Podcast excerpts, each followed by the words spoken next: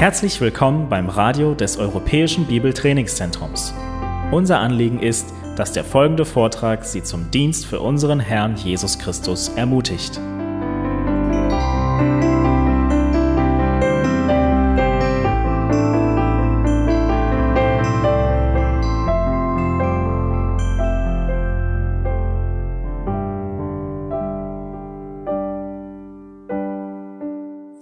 Wir schlagen miteinander auf Römerbrief, Kapitel 1. Ich beginne da und ich werde eine Reihe von Stellen aus dem äh, Römerbrief lesen. Römer 1, die Verse 1 bis 4.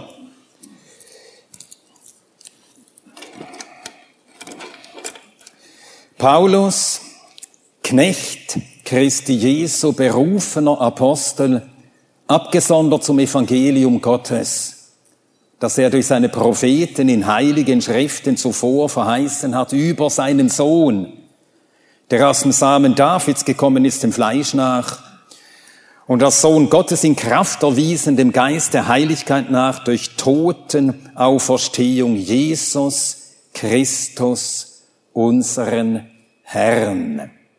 Dann von Vers 15 an, so bin ich denn, so viel an mir ist, bereitwillig auch euch, die ihr in Rom seid, das Evangelium zu verkündigen.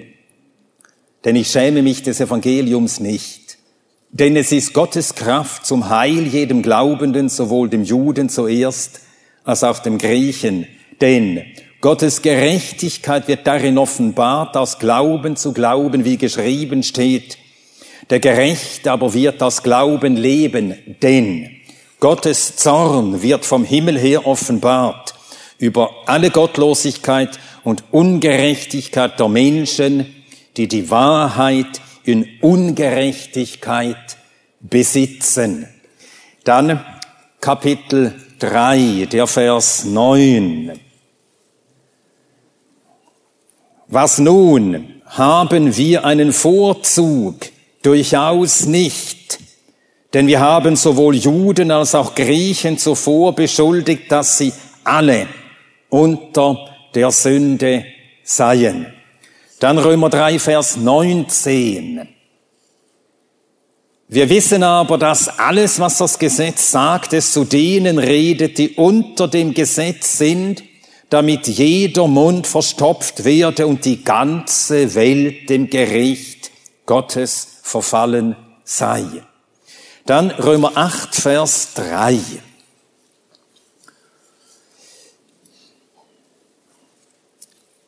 Römer 8, Vers 3. Denn das dem Gesetz Unmögliche, weil es durch das Fleisch kraftlos war, tat Gott, indem er seinen eigenen Sohn in Gleichgestalt des Fleisches der Sünde und für die Sünde sendend die Sünde im Fleisch verurteilte. Dann Römer 10, Vers 17.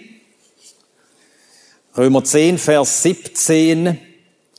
Also ist der Glaube aus der Verkündigung, die Verkündigung aber durch Gottes Wort. Dann Römer 11, 33 bis 36. Römer 11, 33 bis 36. O Tiefe des Reichtums sowohl der Weisheit als auch der Erkenntnis Gottes. Wie unausforschlich sind seine Gerichte und unausspürbar seine Wege. Denn wer hat des Herrn Sinn erkannt oder wer ist sein Mitberater gewesen?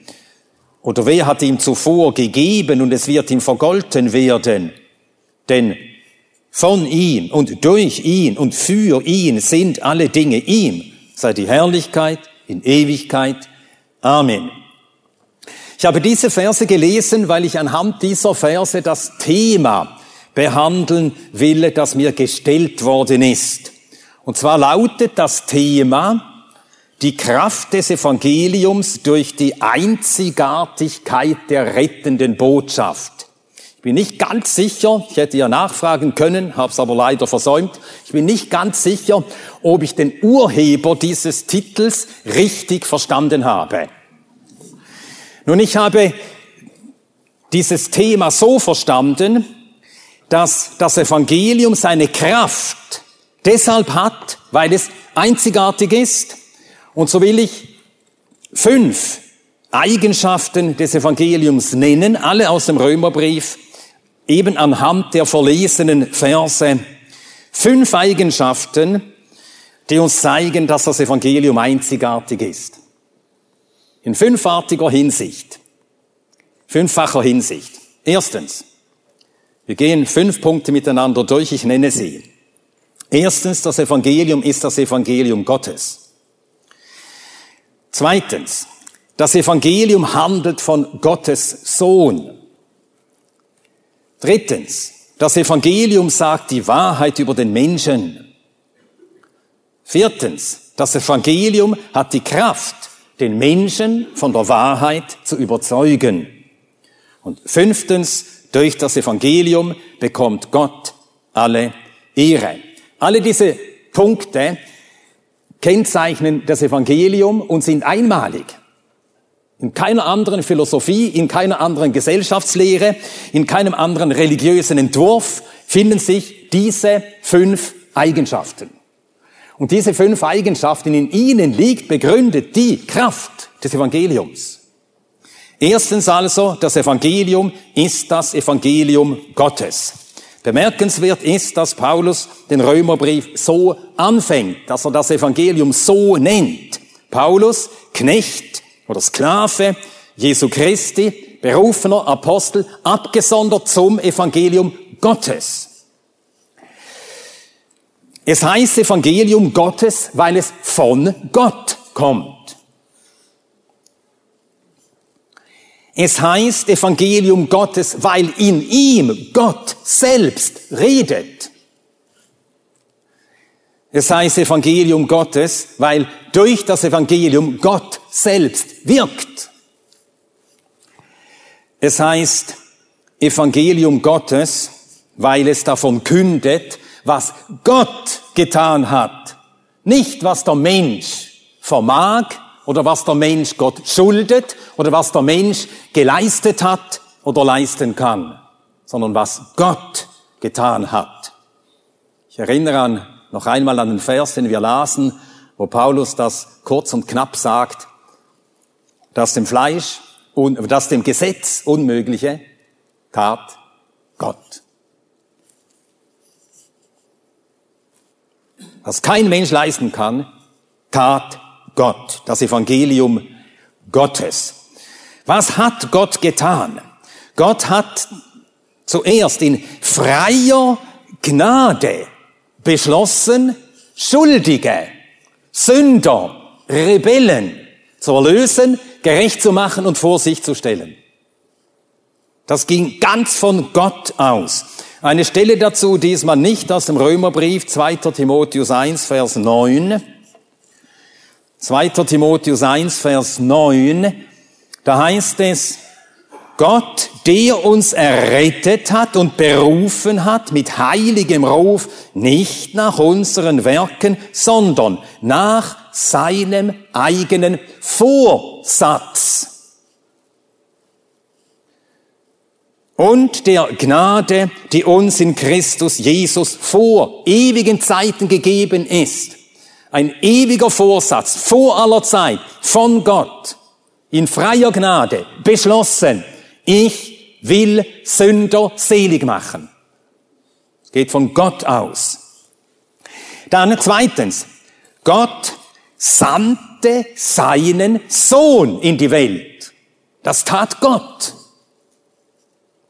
Wieder Römer 8.3, dort steht es ja das im Gesetz Unmögliche, weil es durch das Fleisch kraftlos war, tat Gott, indem er seinen eigenen Sohn in Gleichgestalt des Fleisches der Sünde und für die Sünde sandte.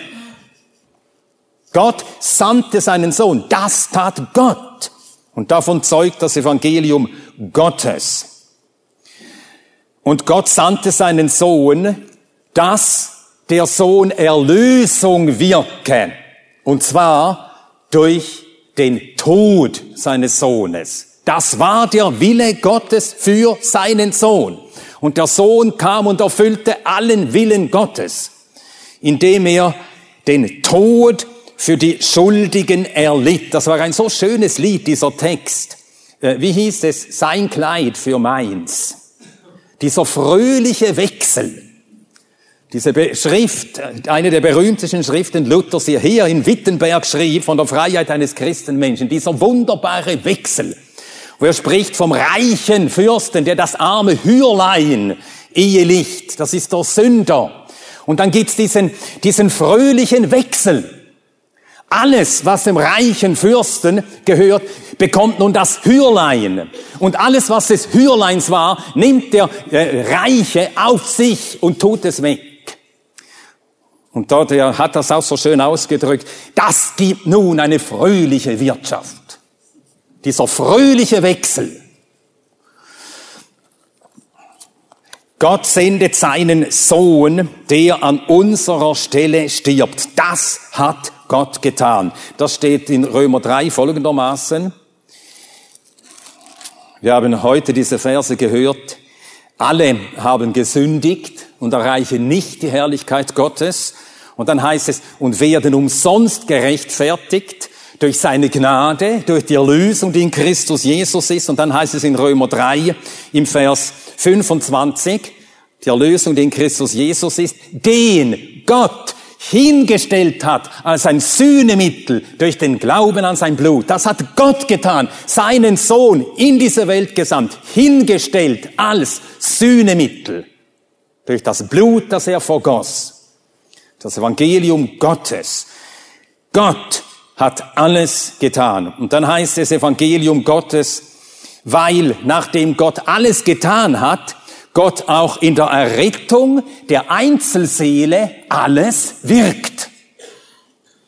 Es ist nicht so, dass Gott die Errettung ganz bereitgestellt hat und dass es fortan am Menschen liegt zu kommen und es zu nehmen. Denn hätte es Gott dabei belassen, säße keiner von uns hier. Nicht einer. Und so wirkt er auch alles, dass dieses Heil das er in seinem Sohn bereitet hat, in dir und in mir wirksam wird. Er ist der alles Wirkende. Und so lesen wir in Bezug auf die Einzelseele. Und das ist biblische Wahrheit. Epheser 1, Verse 3 und 4. Gepriesen sei der Gott und Vater unseres Herrn Jesus Christus, der uns gesegnet hat mit jeder geistlichen Segnung in den himmlischen Örtern in Christus Jesus, wie er uns auserwählt hat in ihm vor Grundlegung der Welt, dass wir heilig und tadellos seien vor ihm in Liebe. Er hat dich und mich persönlich in seinem Sohn auserwählt vor Grundlegung der Welt. Er hat das getan. Er hat uns erwählt, nicht wir ihn. Und dann, er beruft. Nicht wir haben ihn herbeigerufen. Er hat uns gerufen. Wie wir lasen in 2. Timotheus 1, Vers 9, dass er uns berufen hat mit heiligem Ruf. Nicht nach unseren Werken, sondern nach seinem Vorsatz der Gnade. Er hat uns berufen, er hat uns gerechtfertigt. Schlagen wir dazu auf jetzt Römer 8. Römer 8, 33. Römer 8, 33. Wer wird gegen Gottes auserwählte Anklage erheben? Gott ist es, der rechtfertigt. Gott tut das. Gott hat dich gerechtfertigt. Darum müssen wir uns nicht selbst rechtfertigen. Wäre ja ein Elend. Erstens würde es nichts nützen. Es ist auch ein elendes, nie endendes Geschäft, um selbst rechtfertigen zu wollen. Gott hat uns gerecht gesprochen, der oberste Richter. Gott tat das. Und jetzt beachtet Römer 8, Vers 30, wie hier alles wunderbar zusammengefasst ist. Äh, Römer 8, Vers 30. Was Gott alles tat. An der Einzelseele, dass sie zu diesem Heil kam. Dieses Heil, das Christus gewirkt hat, auch empfing. Römer 8, Vers 30. Welche er zuvor bestimmt hat, er, nicht ich, er, welche er zuvor bestimmt hat, diese hat auch er berufen, das tat er. Und welche er berufen hat, diese hat er auch gerechtfertigt, das tat er. Und welche er gerechtfertigt hat, diese hat er auch verherrlicht. So sehen wir auch, der ganze Prozess von der Rettung über Heiligung bis zur Verherrlichung beständig sein Werk, sein Wirken. Und darum sagen wir zu Recht, dass die Rettung ganz ein Werk Gottes ist. Man verwendet häufig dann dieses Fremdwort. Die Errettung ist syner, äh, nicht synergistisch, sondern monergistisch. Der allein wirkende Monos, Gott, Ergon, das Werk. Er allein wirkt in der Errettung.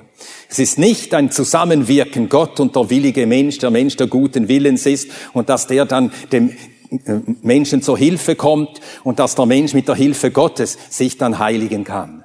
Das ist die römisch-katholische Vorstellung von Gnade und Errettung. Ein Zusammenwirken zwischen Gott und Mensch. Die Bibel aber sagt, noch einmal Römer 8, Vers 3, dass im Gesetz unmögliche tat Gott, nicht wir zusammen mit Gott. Tat Gott. Und zwar Gott allein. Dann Epheser 2, Verse 8 bis 10. Epheser 2, Verse 8 bis 10. Da steht, denn durch die Gnade seid ihr errettet mittels des Glaubens und das nicht aus euch, Gottes Gabe ist es, nicht aus Werken, damit niemand sich rühme, denn wir sind sein Werk. Kann man es deutlicher sagen? Sein Werk. Er hat es gewirkt. Er wirkt alles. Und darum heißt es eben Evangelium Gottes. Es kommt von ihm. Gott hat alles gewirkt und in der Errettung des Einzelnen wirkt Gott. Evangelium Gottes.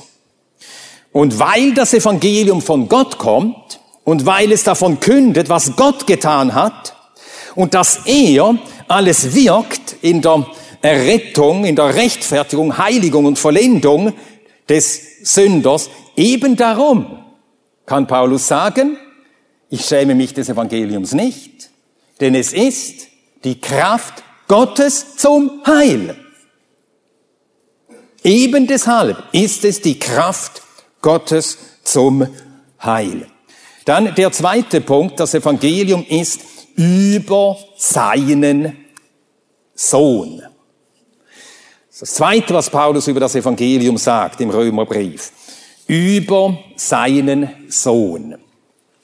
Denn alles, was Gott gewirkt hat zur Erlösung und noch wirkt, all das wirkt er im Sohn, durch den Sohn. Und darum können wir dieses Heil nur empfangen, wenn wir den Sohn, wenn wir von ihm hören und an ihn glauben. Und darum wurde heute mehr als einmal gesagt, dass wir darum Christus predigen. Darum wurde heute gesagt, wer Gott erkennen will, kennen will, muss Christus erkennen. Wer Christus sieht, sieht in ihm Gott. Anders können wir Gott nicht erkennen als nur im Sohn. Kein Mensch hat Gott jemals gesehen. Der eingeborene Sohn, der in des Vaters Schoß ist, der hat ihn kundgemacht. Und so handelt das Evangelium vom Sohn, wer der Sohn ist, was und wie Gott im und durch den Sohn gewirkt hat. Wir hörten heute auch Hebräer 1, 1, nachdem Gott äh, äh, äh, ehemals zu den Vätern auf vielfältiger, auf mancherlei Weise und vielfältig gesprochen hat, hat er am Ende dieser Tage zu uns geredet im Sohn. Er redet im durch den Sohn. Alles ist durch Jesus Christus, unseren Herrn. Das ist eine äh, Wendung, die kommt im Römerbrief, überhaupt in den Schriften des Apostels Paulus immer wieder vor als ob er nicht müde würde, es immer wieder zu sagen. Alles Gute, das uns wird, Heil, das uns wird, Erlösung, das uns wird, Rechtfertigung, die uns äh, ge geschenkt wird, das ewige Leben, das wir empfangen. Immer wieder sagt er, durch Jesus Christus, unseren Herrn. Römer 5, 1 als ein Beispiel. Da wir nun gerechtfertigt worden sind aus Glauben, haben wir Frieden mit Gott durch unseren Herrn Jesus Christus. Dann sagt er in Römer 5, 11, wir rühmen uns Gottes durch unseren Herrn Jesus Christus. Dann sagt er Römer 6, Vers 23, der Lohn der Sünde ist der Tod, aber die Gnadengabe Gottes ewiges Leben durch Jesus Christus, unseren Herrn. Immer wieder sagt er das. Römer 7, Vers 25. Wer wird mich befreien von diesem Leib des Todes? Ich danke Gott durch Jesus Christus, unseren Herrn. Und so könnten wir noch mehr Stellen aufreihen. Das Evangelium ist über seinen Sohn. Und darum ist das Evangelium recht gepredigt, das ist über Christus recht gepredigt. Wer Christus ist und was Christus getan hat. Und genau so fährt Paulus ja fort, nachdem er gesagt hat, das Evangelium Gottes über seinen Sohn und nachher sagt er die wichtigsten Dinge über den Sohn, wer er ist und was er getan hat. Das kommt sofort. Denn das ist das Evangelium. Wer der Sohn ist und was der Sohn getan hat. Was Gott durch den Sohn getan hat. Wer ist der Sohn? Römer 1, 1. Äh, Römer 1, Vers 3. Über seinen Sohn, der aus dem Samen Davids gekommen ist. Er ist Gottes Sohn und er ist aus dem Samen Davids gekommen. Gottes Sohn, er ist Gott, wahrer Gott. Samen Davids, Mensch, wahrer Mensch. Ganz Gott, ganz Mensch, in einer Person, zwei Naturen. Untrennbar, nie voneinander geschieden, aber doch nicht vermischt. Er ist nicht ein halb Gott und halb Mensch. Ganz Mensch, ganz Gott. Und dieser eine Herr Jesus Christus, er ist sündlos. Das sagt Paulus hier zwar nicht, aber es ist vorausgesetzt. Denn nur ein Sündloser kann aus den Toten erstehen. Also ist er sündlos.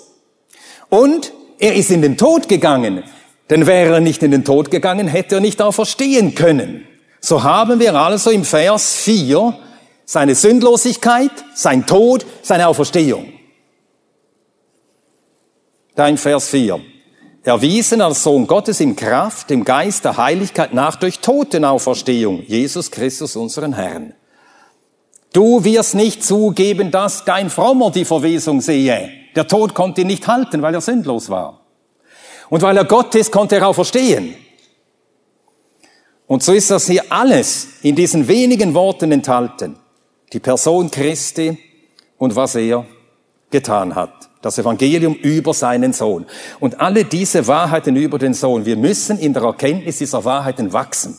Und zwar in der Weise, wie wir es heute auch hörten. Nicht einfach davon wissen, sondern dass diese Wahrheiten uns ergreifen und uns regieren, erkennen, eben erkennen, die innigste Gemeinschaft, die es geben kann zwischen Personen, erkennen, ihn erkennen. Das war die alles übertreffende Leidenschaft des Apostels Paulus, um ihn zu erkennen. Philippo 3, Vers 10. Sein Leben lang trachtete er danach, tiefer einzudringen in die Erkenntnis des Sohnes Gottes, wer er ist, was er getan hat. ihn erkennen. Haben wir keine rechte Erkenntnis von ihm, dann haben wir kein Evangelium mehr. Und darum ist es so wichtig, dass wir selbst in der Wahrheit über den Sohn Gottes befestigt sind, seine Person, seine Identität, sein Werk, und dass wir das lehren und die Geschwister darin gründen. In seiner Auslegung zum Römerbrief sagt ähm, Johannes Calvin zu dieser Stelle, Römer 1, 3 über seinen Sohn. Von seinem Sohn.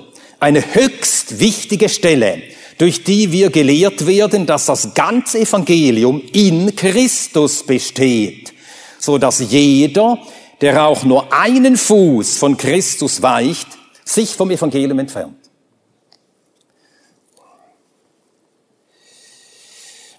Christus ist Mensch, weil er Mensch ist, oder Mensch wurde, konnte er leiden und sterben. Er musste Mensch werden, um leiden und sterben zu können. Und dann musste er Mensch werden, um zur Sünde gemacht werden zu können. so erschütternd das ist und so unbegreiflich das ist. Die Menschwerdung ist ja schon unbegreiflich. Gott wird Mensch. Wissen das, wie soll das sein? Aber es ist geschehen. Aber dass er, der Sündlose, dass er zur Sünde gemacht wird. Er musste Mensch werden, um leiden zu können, sterben zu können und zur Sünde gemacht zu werden. Er musste aber auch Gott sein. Denn wäre er nur Mensch gewesen und gar sündloser Mensch, dann hätte sein Tod nicht genügt, um die Sünde der Welt wegzunehmen. Johannes 1, 29. Darum muss er Gott sein. Und zwar er, das ewige Wort, der ewig bei Gott war, ewig Geist, er wird Fleisch.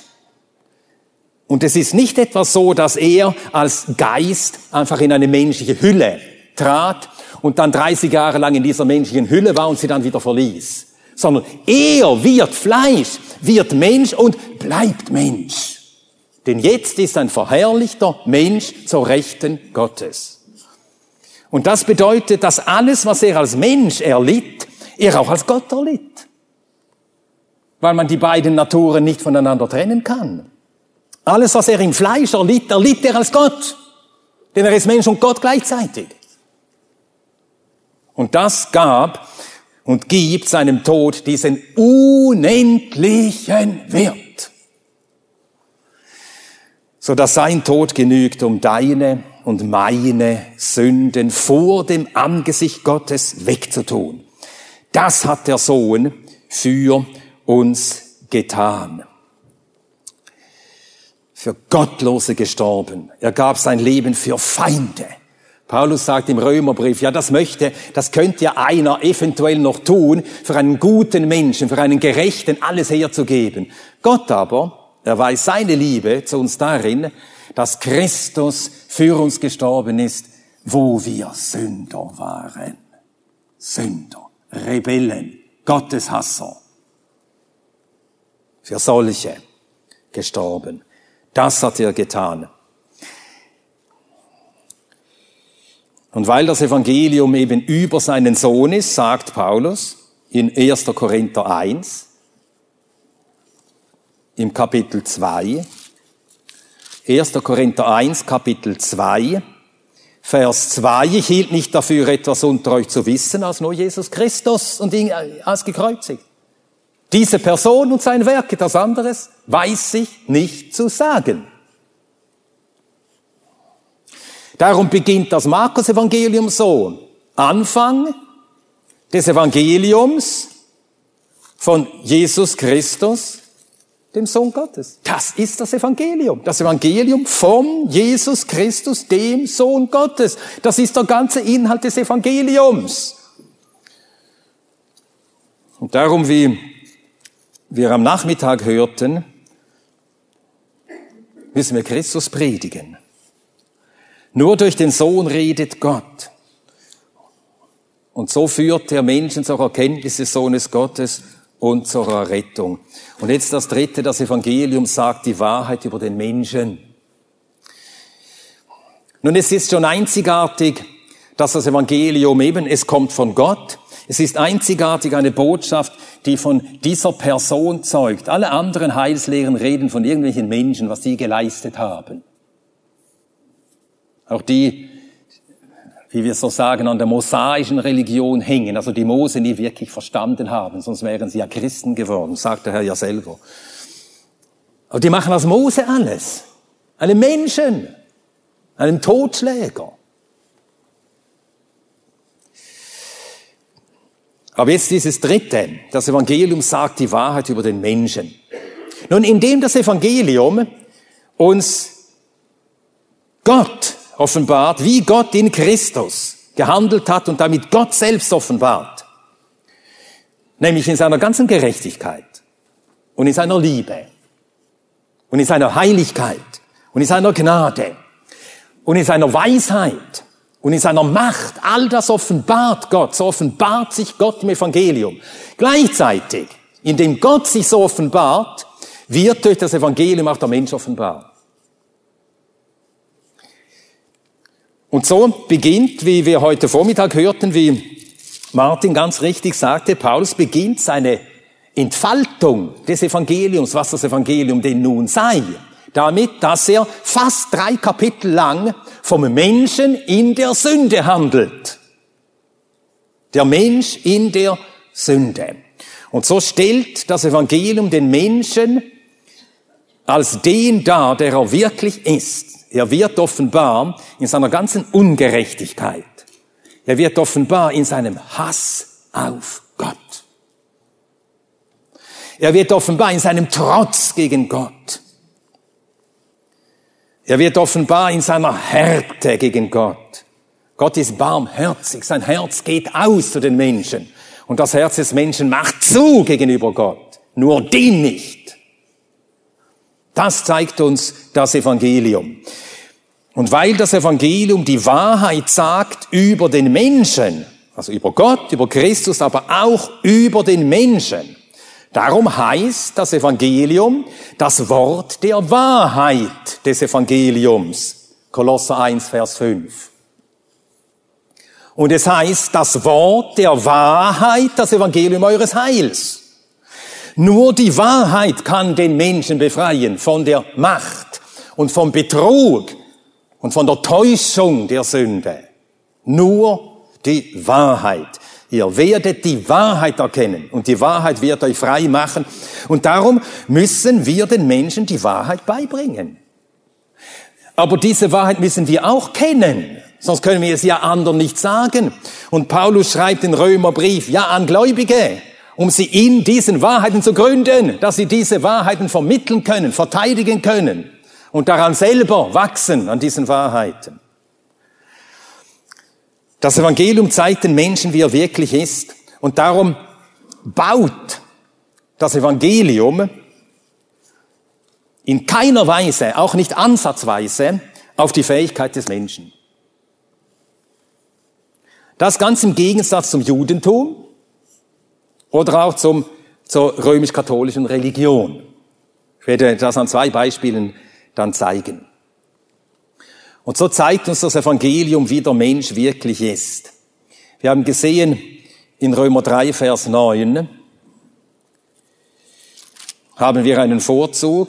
Durchaus nicht. Denn wir haben sowohl Juden als auch Griechen zuvor beschuldigt, dass sie alle unter der Sünde sind. Das heißt, die, die Sünde herrscht über dem Menschen. Die Sünde oben, der Mensch unten. Und wir kommen nie heraus. Paulus drückt das in Kapitel 5 noch drastischer aus. In Kapitel 5, Vers 21 sagt er, damit so wie die Sünde geherrscht hat im Tod. Das war der Zustand, bevor wir zum Glauben kamen. Die Sünde herrschte im Tod. Oder Römer 6, 14, die Sünde wird nicht über euch herrschen, wie bisher. Herrschen.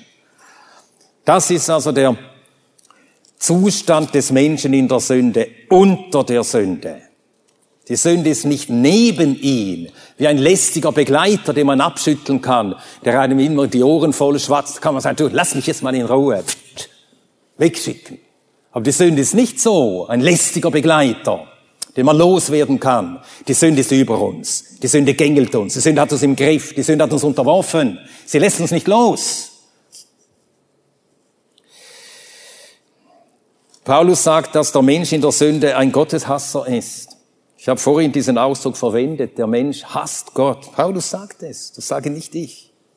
Römer 1, dort sagt er, Vers 30, der Mensch in der Sünde, er ist ein Verleumder und ein Gotthassender.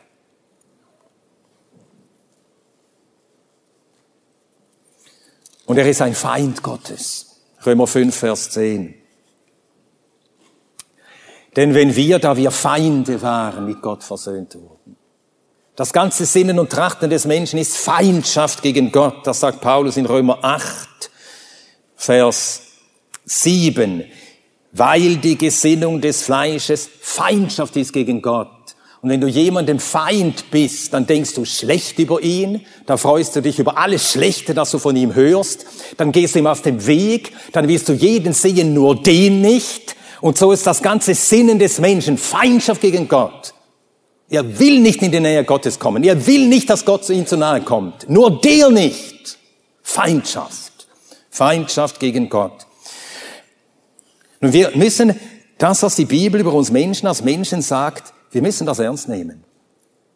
Und da müssen wir genau das machen, was wir hörten über die Bibelkunde. Einfach lesen, was da steht. Einfach zur Kenntnis nehmen. Und wie zeigt nun Paulus den Menschen in der Sünde? Lass uns das nur ganz knapp hier rekapitulieren. Den Menschen in der Sünde. Da heißt es in Römer 1, Vers 18, denn Gottes Zorn wird vom Himmel her offenbart. Paulus beginnt mit diesem denn, weil er vorher gesagt hat, das Evangelium ist die Kraft Gottes zum Heil. Und jetzt beantwortet er die Frage, warum ist denn das nötig, die Kraft Gottes zum Heil? Ja, weil der Mensch unter Gottes Zorn steht. Das ist die Erklärung. Denn es wird offenbar, Gottes Zorn vom Himmel her, über alle Gottlosigkeit und Ungerechtigkeit der Menschen. Und was tun die Menschen? Sie kennen die Wahrheit, aber sie unterdrücken sie. Sie besitzen die Wahrheit, aber in Ungerechtigkeit. Sie verweigern sich der Wahrheit über Gott. Und dann sagt Paulus, denn er begründet ja immer seine Aussagen. Paulus macht nie einfach eine Aussage, Punkt, fertig. Er begründet, was er sagt. Er erklärt es auch. Und so fährt er fort und sagt, Gottes Zorn steht über den Menschen, welche die Wahrheit in Ungerechtigkeit unterdrücken. Wie kommst du darauf, so etwas zu sagen? Vers 19. Weil das von Gott Erkennbare unter ihnen offenbar ist. Gott hat sich ihnen offenbart. Wie? In der Schöpfung. Und gerade das ist ein Beleg für die Sündhaftigkeit des Menschen. Gott offenbart sich und was macht der Mensch mit dieser Offenbarung? Er verdrängt sie, er leugnet sie, er weigert sich dem, der sich ihm in der Schöpfung offenbart, dafür die Ehre zu geben. Und so zeigt das nur die Bosheit des Menschen. Und jetzt müsst ihr hier wieder einfach lesen, was da steht.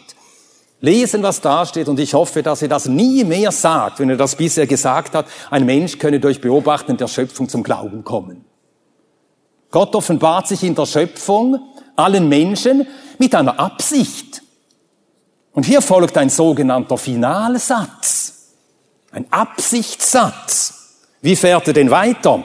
Vers 20, denn das Unsichtbare von ihm wird geschaut, sowohl seine ewige Kraft als auch seine Göttlichkeit, die von der Schaffung der Welt dann im Gemachten wahrgenommen werden, damit sie ohne Entschuldigung seien. Gott offenbart sich allen Menschen, nicht um sie zu retten durch die Offenbarung der Schöpfung, sondern um sie unentschuldbar zu machen.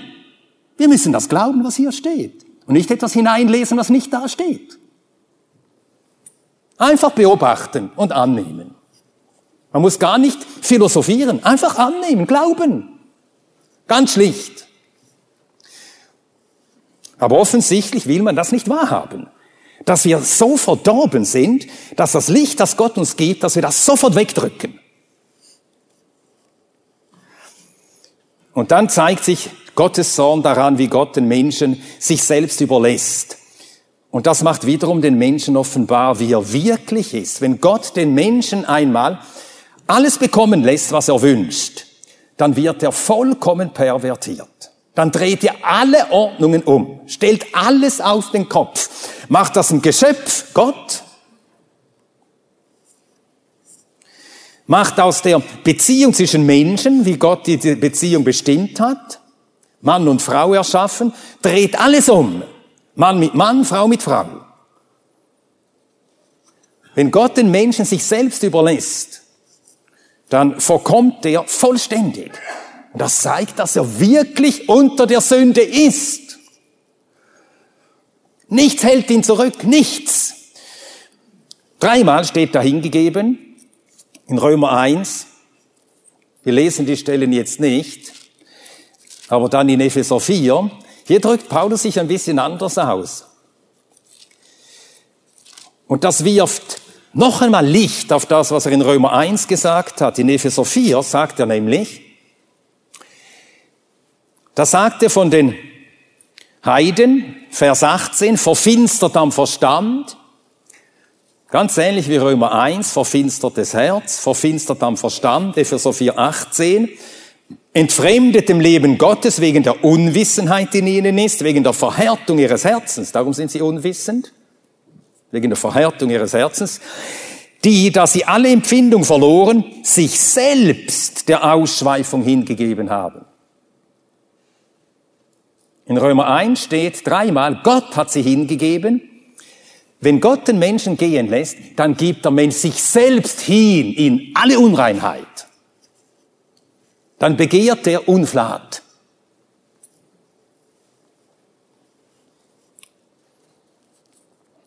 Nun könnte man dann aber denken, ja, die wissen halt nicht besser. Aber wenn Gott jetzt dem Menschen einmal einfach genau sagen äh, würde, genau ihm genau ausformulierte, das will ich, dass ihr tun sollt, das sollt ihr nicht tun. Und wenn ihr den Menschen auch die Konsequenzen ganz offen nennen würde, die Konsequenzen von gutem Tun sind die, die Folgen von bösem Tun sind jene. Genau das hat Gott getan. Mit einem Volk hat er das getan. Dem hat er noch mehr Licht gegeben, als er allen Menschen in der Schöpfung und im Gewissen gibt. Denen gab er sein Gesetz. Das Gesetz der klar und deutlich ausformulierte Wille Gottes für den Menschen und mit Ankündigung von allen Sanktionen für den, der dieses Gesetz nicht ernst nimmt. Und was haben die mit diesem Gesetz getan, die dieses Licht hatten? Die haben das Licht genauso unterdrückt. Nun, Paulus sagt vom Gesetz, das Gesetz sei wie ein Spiegel. Es offenbart die Sünde. Durch Gesetz kommt Erkenntnis der Sünde. Und so hat Gott einem Volk den Spiegel gegeben und ihnen gesagt, schaut jetzt in den Spiegel. Da, schaut in den Spiegel. Und was haben die gemacht, die den Spiegel bekamen? Weggeschaut, den Spiegel genommen und anderen vorgehalten. Das war ihre Sünde. Genau das sagt Paulus in Römer 2. Deshalb bist du nicht zu entschuldigen, o Mensch, jeder, der du richtest, denn worin du den anderen richtest, verurteilst du dich selbst, denn du, der du richtest, verübst dasselbe.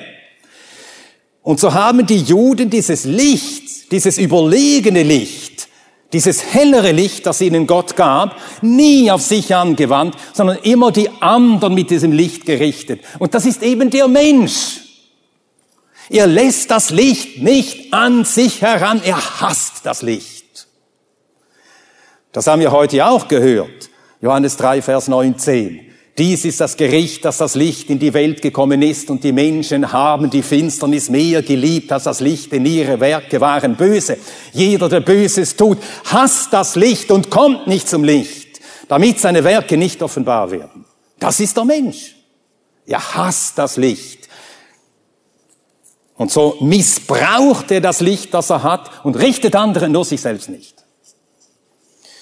Und darum sagt Paulus dann zusammenfassend von Heiden und Juden, Römer 3, Vers 9, was nun haben wir einen Vorzug durchaus nicht, denn wir haben sowohl Juden als auch Griechen zuvor beschuldigt, eben Kapitel 1 und 2, zuvor beschuldigt, dass sie alle unter der Sünde sind.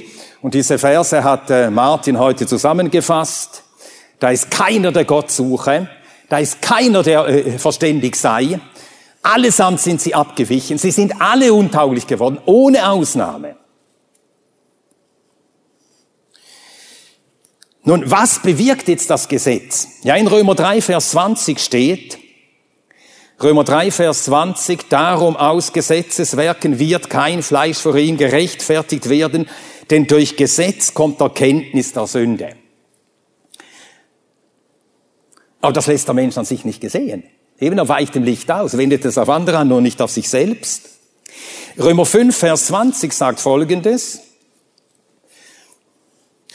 Ja, übrigens noch ein Zitat von Luther, weil wir ja in Wittenberg sind. Eine Schrift, die entstand 1517 in Wittenberg. Und zwar Disputation gegen die scholastische Theologie. Und eine dieser Thesen, es waren lauter Thesen, die er aufstellt, und eine These, die lautete, der Wille eines jeden Menschen wollte lieber, wenn das geschehen könnte, dass es kein Gesetz gäbe und er ganz frei wäre. Wir wollen kein Gesetz, wir wollen uns selbst Gesetz sein. Aber Gott hat das Gesetz gegeben und was bewirkt dann das Gesetz? Römer 5, Vers 20. Römer 5, Vers 20. Das Gesetz aber kam daneben ein, damit die Übertretung überströmend würde. Heißt es denn, dass das Gesetz die Sünde mehrt? Genau das heißt es. In welcher Weise denn? Sobald der Mensch von einem Gesetz hört, sündigt er dagegen. Sei es, dass er so sündigt wie die Juden, dass sie zwar formell sagen, das Gesetz ist gut, aber für dich ist es gut. Also sie sündigen. Gerade das Gesetz reizt sie zu dieser Tücke, die sie sonst nicht äh, begangen hätten. Und so hat das Gesetz genau diese Sünde in ihnen bewirkt, diesen Hochmut, alle anderen für schuldig zu erklären, nur sich selbst nicht. Hat also ihre Sünde gemehrt. Das Gesetz lässt die Sünde überströmend werden. Und wir, das zeigt, wie wir als Menschen eben sind. Sobald jemand über uns etwas befiehlt, dann in uns regt sich sofort das, es regt sich sofort Trotz dagegen. Wir gehorchen nur, weil wir wissen, ja, wenn ich das mache, bekomme ich am Ende des Monats meinen Zahltag. Und der ist uns dann doch noch richtig. Aber in uns ist etwas, sobald ein Gebot, eine Verordnung das ist der Sünder. Und so äh, in einer anderen These dieser Disputation gegen die scholastische Theologie hat Luther geschrieben, der Wille eines jeden Menschen hasst es, dass ihm ein Gesetz auferlegt wird. Dann sagt Paulus in Römer 7, Vers 5 vom Gesetz, als wir im Fleisch waren, wirkten die Leidenschaften der Sünden, die durch das Gesetz sind. Die bloße Kenntnis des Gesetzes drängt uns noch mehr gegen Gott zu sündigen. Das ist eben der Mensch. Das ist der Mensch in der Sünde. Er ist ganz verloren. Und darin ist das Evangelium einzigartig. Allein keine andere Gesellschaftslehre, Menschenlehre, Psychologie, Religion stellt den Menschen wirklich ins Licht. Allein das Evangelium sagt die Wahrheit über den Menschen, schmeichelt ihm nicht. Wie lautet die jüdische Lehre vom Menschen? Ich zitiere hier einige Sätze aus äh, einem Buch geschrieben von einer gewissen Penina Nave Levinson, Einführung in die rabbinische Theologie. Also eine Jüdin schreibt dieses Buch, Einführung in die rabbinische Theologie. Und man schaut ja immer im Inhaltsverzeichnis. Habe ich gesagt, Lehre über den Menschen. Ah, das interessiert mich. Nachgelesen. Ja, was schreibt sie über den, Me oder was schreibt die äh, rabbinische Theologie? Sagt sie über den Menschen. Jetzt zitiere ich. In ihrer ganzheitlichen Sicht des Menschen formulierten die Rabbinen die Lehre vom guten und vom bösen Trieb mit denen Gott den Menschen erschuf.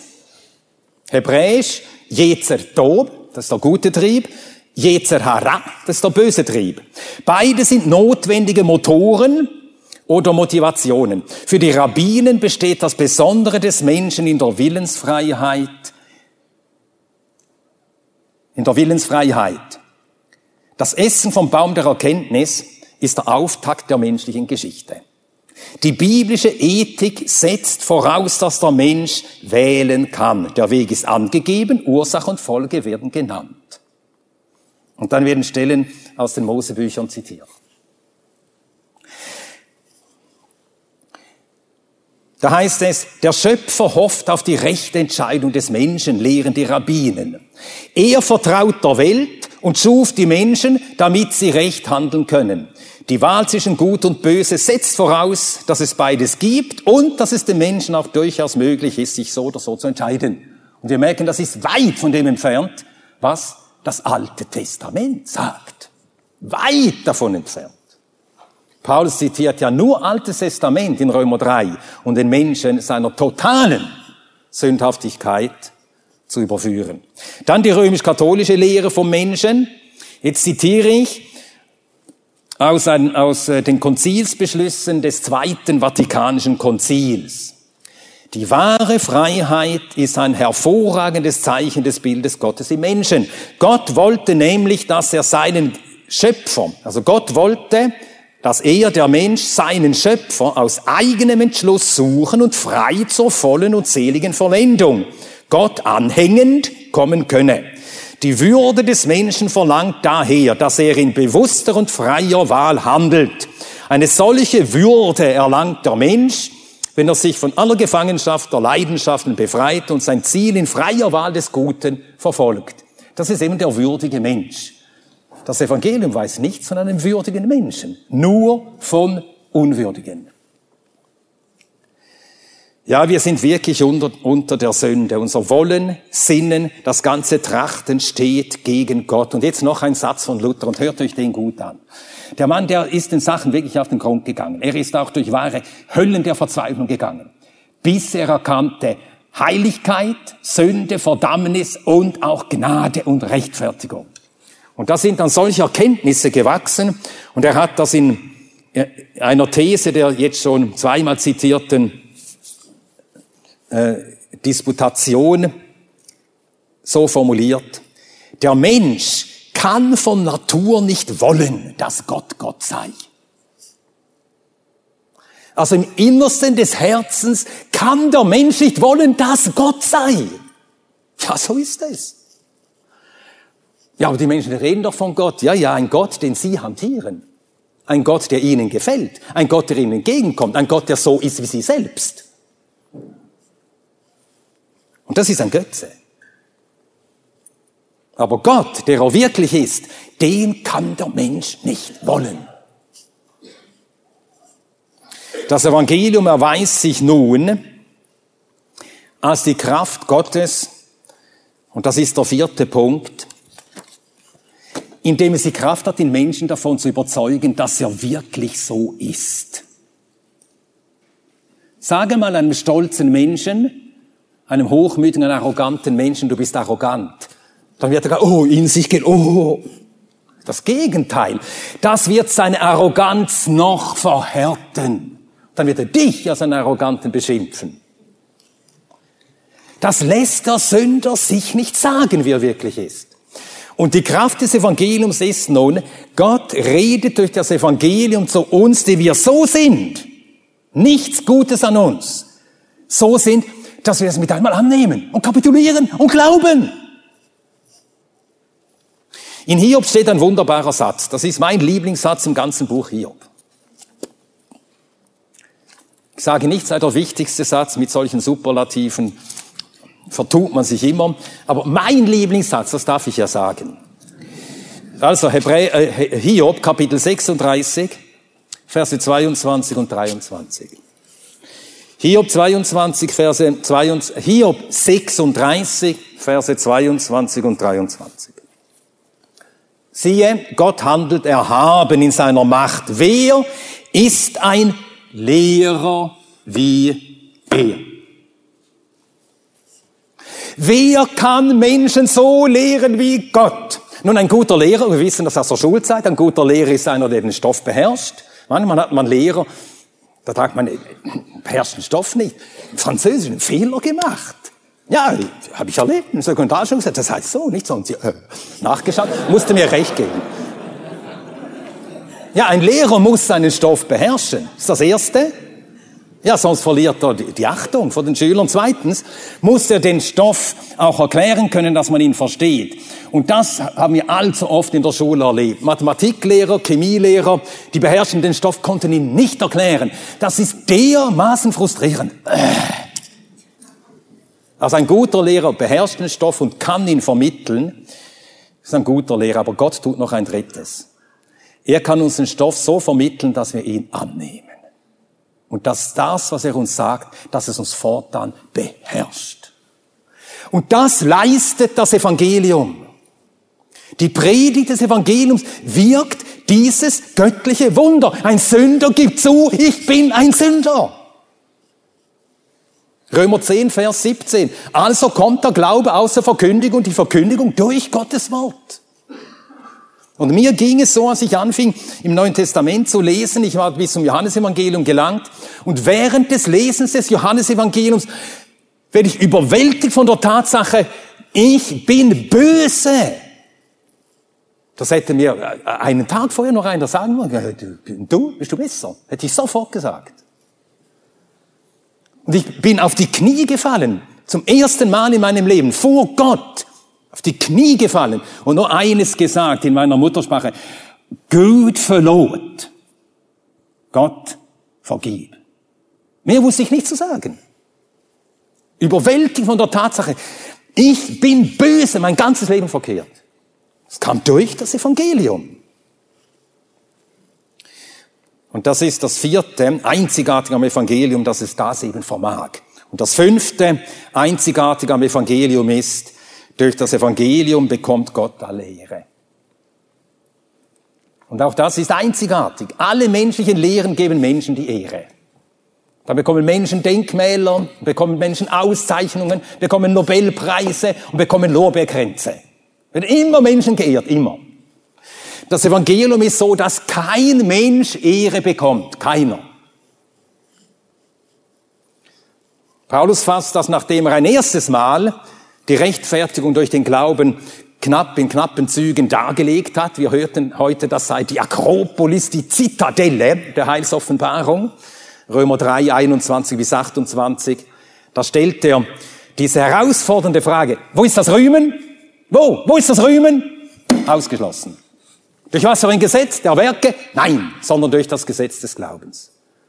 Kein Rühmen bleibt übrig. Nichts. Und so bekommt Gott allen Ruhm. Indem das Evangelium Gott offenbart, wie Gott ist und wie er gehandelt hat, wie er in Christus gehandelt hat, indem es gezeigt hat, wie der Mensch ist, wie wir wirklich sind.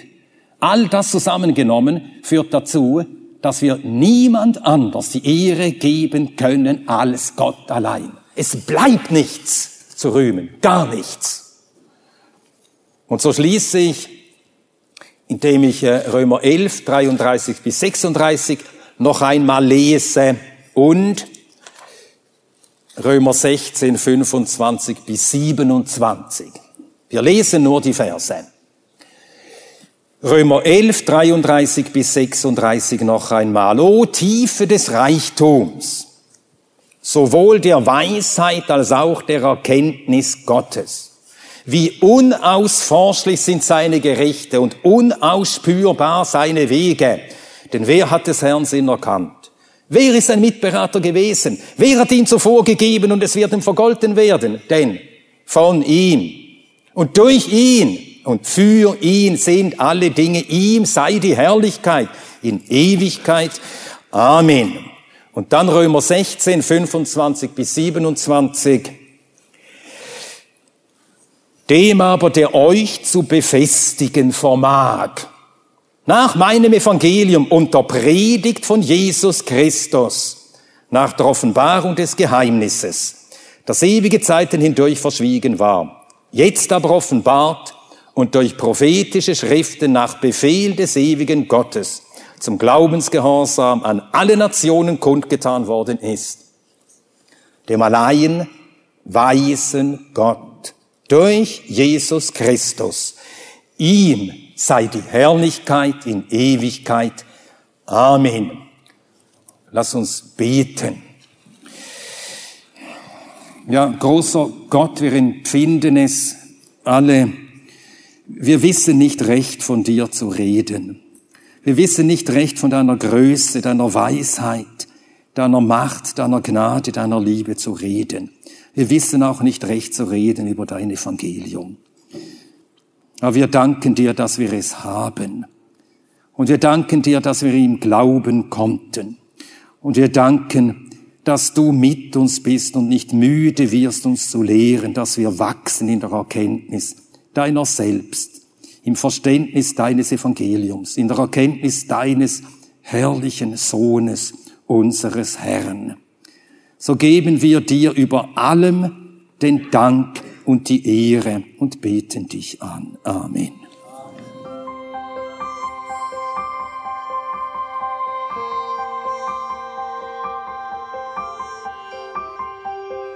Auf Wiederhören und bis zum nächsten Mal beim EBTC Radio.